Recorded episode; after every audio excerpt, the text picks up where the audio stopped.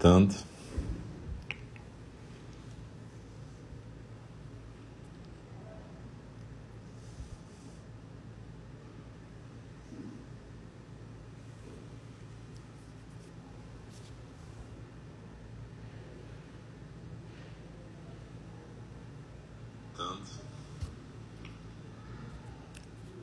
Aqui para o nosso segundo programa dessa noite de quarta-feira,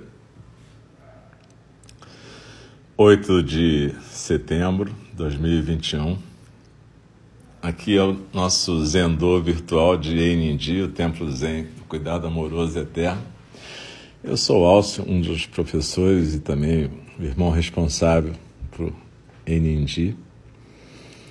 E enfim, a gente agora vai para o segundo programa da noite, que é a Fala do Dharma, onde a gente está estudando o livro Aberto ao Desejo do Mark Epstein. E eu lembro que quem não pôde praticar com a gente a meditação anterior, que depois escute e pratique, porque sempre é legal a gente poder praticar as duas coisas juntas a prática da meditação compartilhada e a leitura, a prática do, do, da fala do Dharma. Né? Eu lembro que a fala do Dharma é uma prática, né? É diferente de uma aula, de um curso, porque tanto para a pessoa que está falando quanto para a galera que está escutando, a gente está compartilhando uma, uma prática de zazen, ouvida e falada. Então é importante a gente ficar na postura, seja na almofada, seja na cadeira. A gente prestar atenção na postura e na sensação física da expiração, a gente ficar com os olhos suavemente fechados e a gente se entregar à respiração, a barriga solta, tranquilidade, atenção. E deixar sempre as palavras dançarem com a respiração na experiência de ser nesse momento ser com a leitura, ser com o comentário, ser com esse Dharma que está se manifestando através de nós aqui e agora.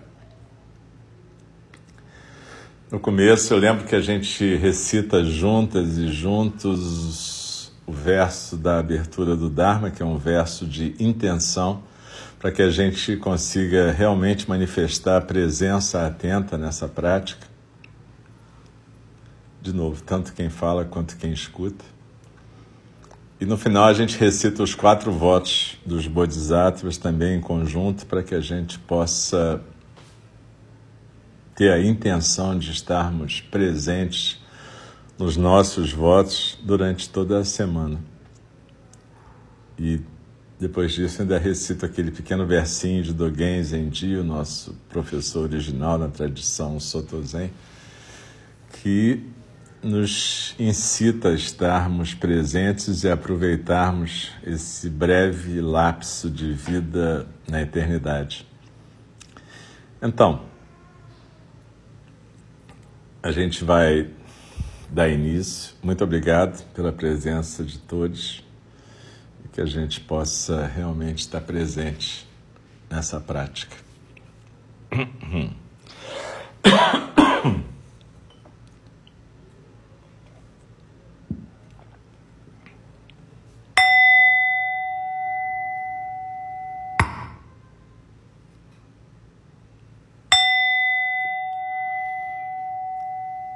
Dharma, incomparavelmente profundo e precioso, é raramente encontrado, mesmo em milhões e milhões de eras. A nós é dado vê-lo, ouvi-lo, recebê-lo e guardá-lo. Oxalá possamos verdadeiramente compreender e praticar o significado das palavras do Tathagata. O Dharma incomparavelmente profundo e precioso é raramente encontrado, mesmo em milhões e milhões de eras. A nós é dado vê-lo, ouvi-lo, recebê-lo e guardá-lo.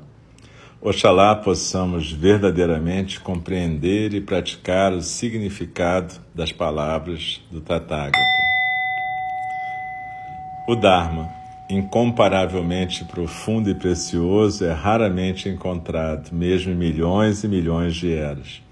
A nós é dado vê-lo, ouvi-lo, recebê-lo e guardá-lo.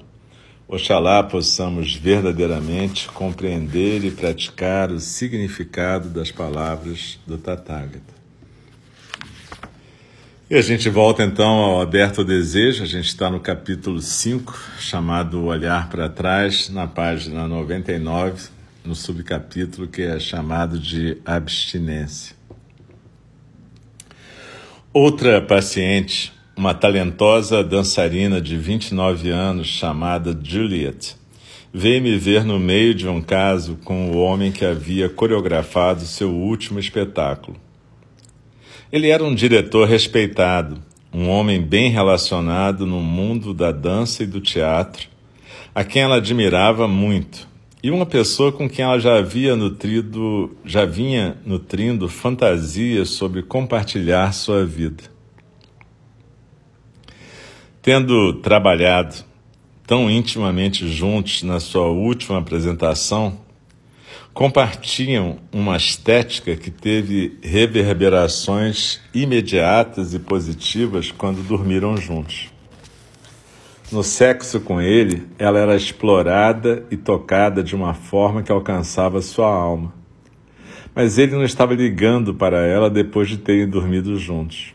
Semanas tinham passado e ele já havia quebrado várias promessas sobre a próxima vez que se encontrariam.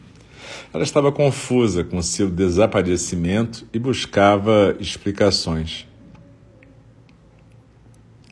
Esse padrão continuou no ano seguinte. Breves encontros seguidos de longos períodos de silêncio. Horas de terapia gastas tentando ver sentido na natureza contraditória do relacionamento. A fé no poder do amor de superar todos os obstáculos sendo lentamente erodida. Uma percepção emergente de que ele devia ter problemas com álcool. Como aconteceu com Philip, a maioria das minhas tentativas de mudar a perspectiva de Juliet não deu em nada. Ela teve grande dificuldade para aceitar que seu amante não valorizava sua ligação tanto quanto ela. Era confuso para nós dois, porque eu não sentia que ela estava exagerando sobre o quanto o relacionamento entre eles era intenso. Juliet não teve tanta pressa de terminar a terapia quanto Philip. Nossas conversas levaram a interessantes discussões sobre os problemas de limites entre ela e seu pai quando ela era jovem e a subsequente aversão que ela veio a sentir dele e dos sentimentos de dependência de qualquer homem. Ao que parece, essa aversão parecia levá-la a ter relacionamentos com homens como o diretor, os quais se esquivavam dela com frequência. Esses namorados conservavam seu poder de atração e seus mistérios, mas nunca se faziam vulneráveis demais. No entanto, isso deixava Juliet desejando uma reciprocidade que nunca acontecia.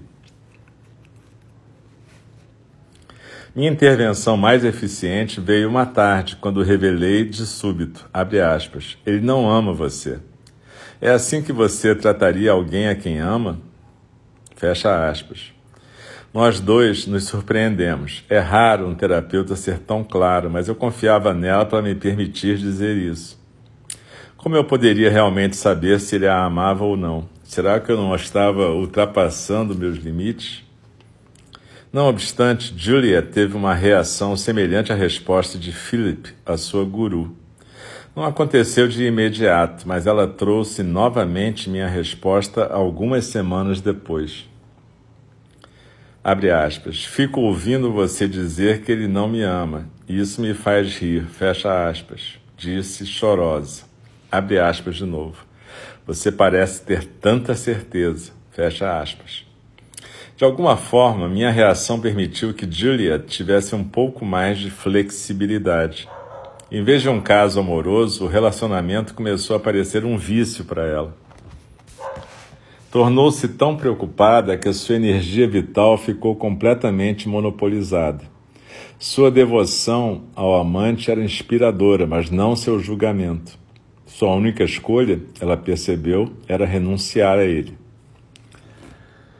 Na psicanálise, a causa raiz do desejo insaciável dos fantasmas famintos é normalmente entendida a partir de uma base mais psicológica do que a visão do mundo budista.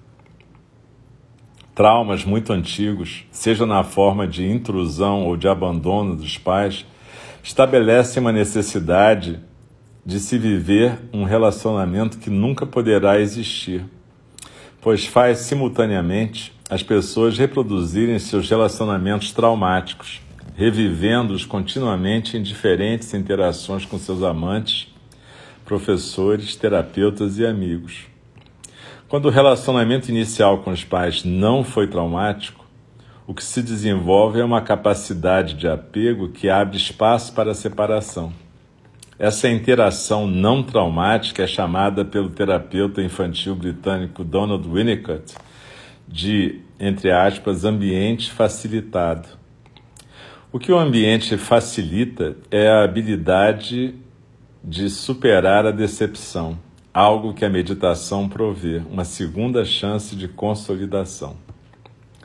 Mas os fantasmas famintos não atingiram esse estágio de desenvolvimento. São motivados por uma privação que, em muitos casos, não foi aceita nem metabolizada tendem a se sentir cheios de defeitos, a pensar que não merecem amor, que são, conforme um dos meus pacientes colocou recentemente, subhumanos, entre aspas.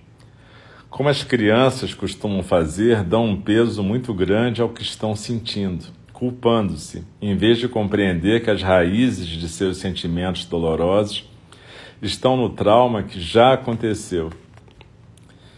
Em lugar de realmente experimentar a dor de sua solidão infantil, buscam obsessivamente alimento em pessoas que podem apenas decepcionar, repetindo o trauma em vez de superá-lo. É por isso que a renúncia é tão importante no reino dos fantasmas famintos, o motivo pelo qual foi a única intervenção que funcionou para Philip e Juliet. A renúncia do apego é o primeiro passo em viver o luto pela dor do passado, o pré-requisito para o perdão e para um desejo mais livre. Na roda da vida, esse conhecimento é encerrado na forma do Bodhisattva da compaixão, que aparece como uma figura diminuta em cada um dos reinos, vestindo uma roupa diferente símbolo da compreensão necessária para libertar-se das amarras de uma fixação em particular. No reino dos fantasmas famintos, ele usa as vestes do renunciador, trazendo objetos que simbolizam nutrição espiritual. Ele sabe algo que a psicanálise também descobriu. A satisfação que o fantasma faminto procura não pode ser encontrada na forma na qual ele imagina. Apenas quando esse aquele impulso é esquecido pode-se começar o verdadeiro trabalho.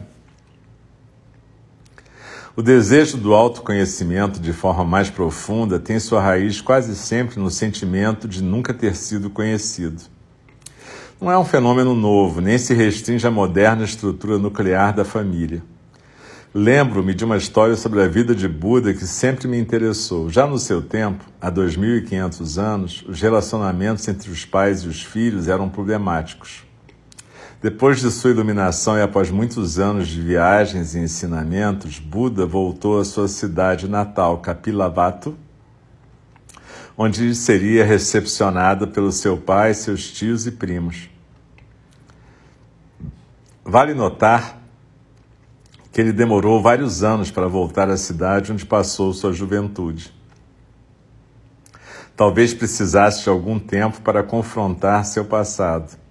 Famosos pelo orgulho e limitados pelas regras de interação que proibiam os mais velhos de homenagear os membros mais jovens da família, seus parentes não estavam dispostos a homenageá-lo. Abre aspas. Quem lhe pensa que é, imagina-os pensando, um Buda? Em vez de ficar bravo, Buda criou um tipo de show de fogos de artifício. Como muitos dos meus pacientes que lutam contra o sentimento de nunca ter sido visto, ele também precisava impressionar. Em um evento chamado Maravilha Gêmea, ele, de repente, Irradiou jatos de fogo e água por todos os seus membros. Precisou de um milagre para que seus parentes lhe dessem atenção. Mesmo assim, seu pai ainda foi criticado pelo clã por ter se curvado a Buda após esse espetáculo. Naquela época, julgava-se não ser adequado que um pai se curvasse diante do filho. Abre aspas, não me curvo diante do meu filho, mas do Senhor dos deuses e humanos. Fecha aspas. Dizem que ele respondeu tentando justificar suas ações ao resto dos homens do clã. Na reconciliação que se seguiu, o pai de Buda, o rei Sudodana, fez um pedido ao filho. Ele tomou a abertura criada pela demonstração mágica e a usou para expressar alguns dos seus sentimentos presos há muito. Tinha sido doloroso perder seu filho para o Dharma, confessou o rei, e agora ele estava para perder o neto e vários outros do clã, os quais, inspirados pela visita de Buda, o acompanhariam. Será que Buda não poderia fazer uma regra exigindo o consentimento dos pais antes de se unir à comunidade de monges? Buda concordou, ele não queria que a ordem se tornasse um veículo de rebelião adolescente, outra manifestação do apego que ele buscava desfazer.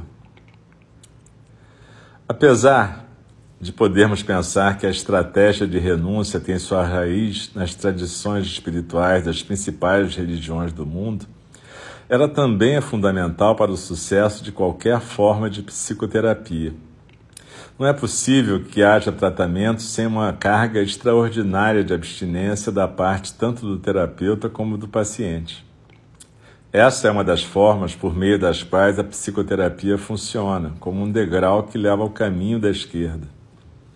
O terapeuta, ao não deixar ceder à tentação, mas sem rejeitar os infindáveis desejos dos fantasmas famintos, modela uma nova abordagem do desejo ao examinar esses desejos no espaço livre de julgamento do encontro terapêutico, o terapeuta encoraja uma renúncia não do desejo em si, mas do apego que o obscurece.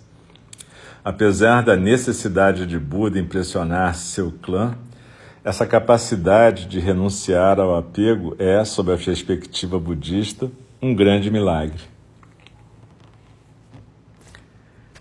E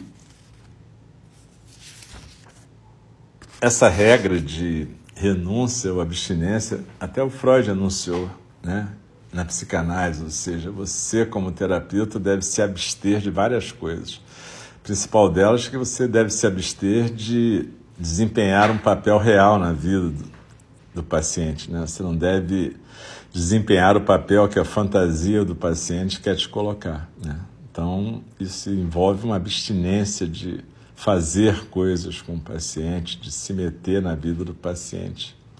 E ao mesmo tempo, essa abstinência, essa renúncia te permite aceitar esse mundo imaginário, esse mundo de fantasias, e ambos, paciente e terapeuta, terem a segurança necessária para poder explorar esse mundo sem julgamento. Na verdade, o terapeuta vai ajudar o paciente a poder enfrentar o medo que tem do seu mundo imaginário. Né? O medo, ele paralisa a nossa vida. E o importante nessa parte é a gente pensar em todos os recursos que nós temos disponíveis para a gente lidar com a nossa dificuldade de desapegar, de ficarmos a dificuldade de nos libertarmos de nossas histórias pessoais. Aqui a ideia não é você negar a sua história, negar o passado, negar os traumas, mas ao contrário, aceitar integralmente as suas dores. Aceitar num nível em que você vai ficar com essas dores e esses traumas o suficiente para que eles possam ir se dissolvendo ao serem observados. Na terapia, eles são relatados e trabalhados, e na meditação, eles são observados e aceitos.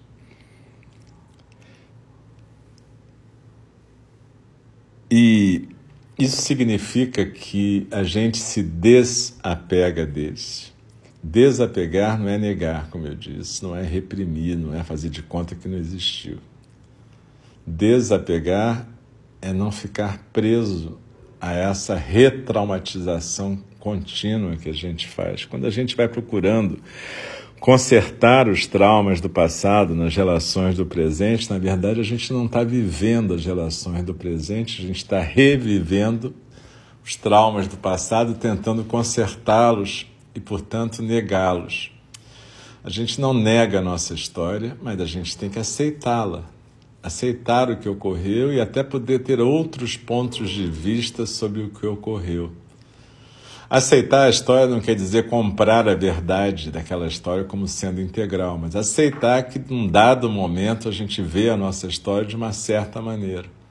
E a partir dessa aceitação, a gente pode até construir outros pontos de vista. E aos poucos, a gente pode se libertar para deixar o presente acontecer e a gente ter experiências que o Winnicott, esse analista que o Mark está citando aqui, chamava de experiências reparadoras, experiências que reconstruíam esse espaço, esse ambiente facilitado que a gente não teve no nosso passado, quando a gente sofre aqueles, aquelas vivências traumáticas. Na verdade, todos nós sofremos vivências traumáticas em maior ou menor grau, de um jeito mais ou menos incapacitante.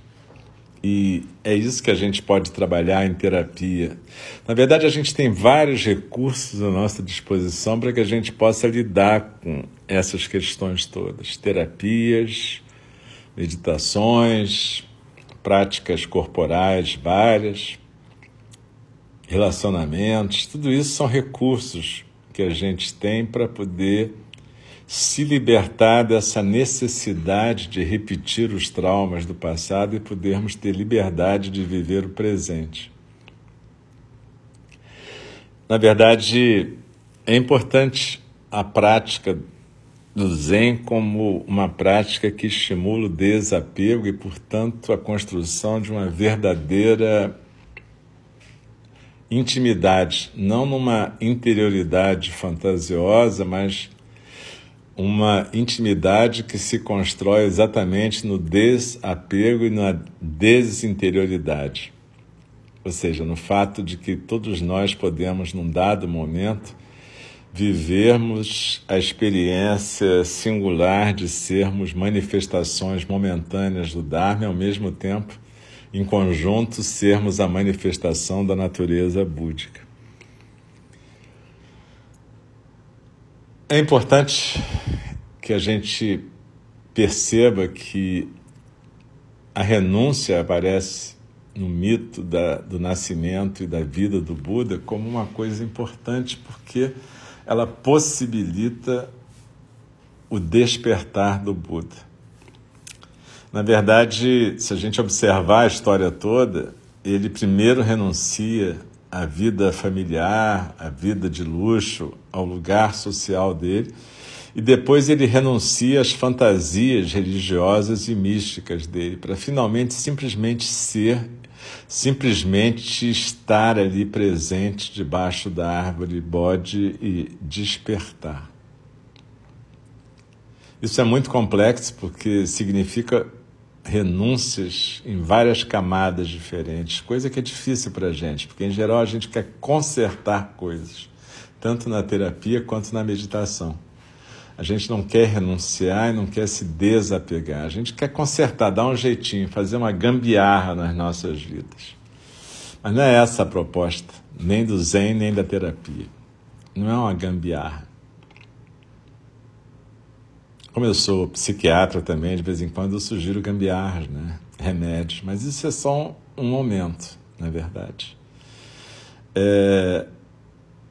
Tem horas que a gente precisa fazer essa gambiarra porque existem questões físicas, genéticas que estão atrapalhando, mas a terapia, a meditação, elas não se propõem a esse papel, elas se propõem a um papel de des apego. Há um papel de despertar. Então, que a gente possa praticar e usar os nossos recursos. Que a gente possa encontrar a liberdade que o Buda encontrou. E é outra coisa importante de perceber aqui é que o Mark e nesse caso eu também, eu acredito plenamente na humanidade do Buda, do Buda Shakyamuni. Né? Ele, na verdade, era uma pessoa como nós, com suas questões, suas angústias, seus relacionamentos. E essa volta para casa e essa relação com o seu clã deixa isso muito claro. Como o Mark fala aqui, ele não voltou imediatamente, ele teve que dar um tempo, ele teve que confrontar os próprios fantasmas famintos dele. Isso é bem interessante, porque isso é, vai contra uma ideia mística, religiosa que a gente tem que o Buda alcançou uma iluminação e pronto. Não é isso. Como diz Dogen, em vários momentos, prática é iluminação e o Buda continuou praticando desde que ele despertou até o fim da sua vida. Então, na verdade, ele era um iluminado? Sim, ele era um desperto, porque ele estava praticando o tempo todo. Esse foi o exemplo principal dele. Mas também ele deu exemplos para a gente que ele continuou na vida. Esse é uma coisa bem interessante, porque a gente tem uma fantasia, às vezes, que fazendo terapia, praticando meditação, vira monge, faz isso, faz aquilo, e você um dia vai se libertar de tudo e vai ficar livre, leve, solto como uma pluma. E não é isso que acontece. A gente tem desafios a cada dia na nossa vida, que nem a gente fala no AA, né? Só por hoje. Então, só por hoje a gente vai procurar manter a atenção, só por hoje a gente vai procurar praticar, só por hoje a gente vai procurar continuar desperto. E esse foi o exemplo que o Buda deu para a gente, a vida inteira dele. Ele várias vezes renunciou a fazer coisas para poder deixar acontecer um não saber que levou a uma descoberta do que, que realmente deveria ser testemunhado e conhecido. É bem interessante isso. Quando tem várias histórias do Buda que falam sobre isso, tem uma história muito interessante que em algum momento a cidade-estado onde vivia o clã dele, ia ser invadida por um reino vizinho que estava absorvendo essas cidades-estado. É um período interessante da história do subcontinente indiano. Quem tiver interesse depois pode dar uma olhada nessa época.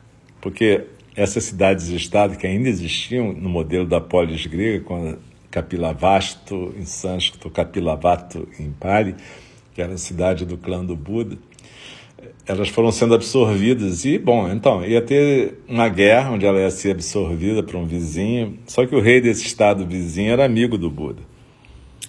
E aí, quando ele está indo a caminho de lá, ele passa pelo Buda na floresta e o Buda pergunta: onde é que você está indo? Ele fala: ah, estou indo lá para conquistar o reino. O reino não, a cidade-estado da sua família, do seu clã. Ele fala: puxa, mas isso é necessário mesmo, pereré, pereré. E aí o cara era amigo do Buda, respeitava o Buda, falou: não, beleza, você tem razão, né? Para que fazer isso? E foi embora.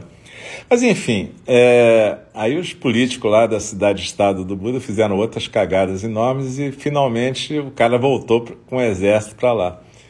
E passa de novo pelo Buda e dessa vez ele olha para o Buda e fala assim: cara, não vai dar, né? Eu, eu vou ter que conquistar lá aquele lugar. E o Buda fala: é, as pessoas fazem suas escolhas, o que, é que a gente pode fazer, né? E exatamente tudo aconteceu e até o pai do Buda foi preso, morreu na prisão lá, mas ainda teve tempo de se encontrar. O Buda foi visitar ele, ele teve uma prática, ele despertou também, enfim. Então, na verdade, curioso, porque aqueles parentes que tinham ido embora com o Buda quando ele foi visitar Kapilavatta foram, continuaram livres na sangue e não passaram por essa experiência daquela guerra, né? Então, Muitas vezes o que a gente escolhe parece ser uma coisa é outra, mas o importante é a gente perceber que o Buda renunciava a várias vezes fazer coisas que a gente acha que seria o mais natural, para poder testemunhar o efeito e poder testemunhar o despertar dos seres. O que também fala sobre a compaixão, né? O que é compaixão, né? O que é verdadeira compaixão? Enfim, muitas perguntas e o bom da prática é que ela suscita perguntas para a gente, deixa a gente vivo nessas perguntas, que muitas vezes não tem respostas óbvias nem claras.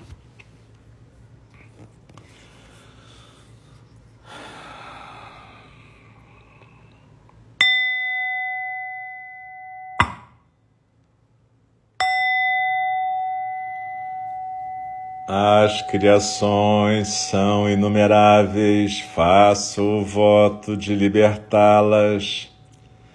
As ilusões são inexauríveis, faço o voto de transformá-las. A realidade é ilimitada, faço o voto de percebê-la. O caminho do despertar é insuperável, faço o voto de corporificá-lo. As criações são inumeráveis, faço o voto de libertá-las. As ilusões são inexauríveis, faço o voto de transformá-las. A realidade é ilimitada, faço o voto de percebê-la. O caminho do despertar é insuperável, faço o voto de corporificá-lo. As criações são inumeráveis, faço o voto de libertá-las. As ilusões são inexauríveis, faço o voto de transformá-las. A realidade é ilimitada, faço o voto de percebê-la. O caminho do despertar é insuperável, faço o voto de corporificá-lo. Deixe-me respeitosamente lembrá-las. A questão de vida e morte é de importância suprema.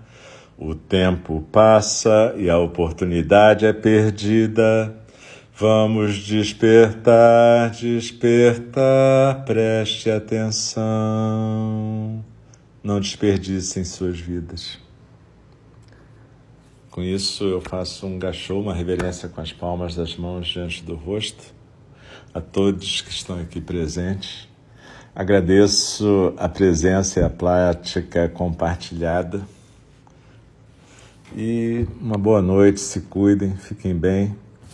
Daqui a pouco, daqui a uma semana, né? a gente se vê de novo. Mas não esqueçam que a gente tem prática todos os dias, praticamente, de terça a sábado, 8 da manhã e 8 da noite fora os cursos e outras atividades que vocês podem achar lá em www.einindi.org. Muito obrigado, uma boa noite e até a próxima, galera. Beijo.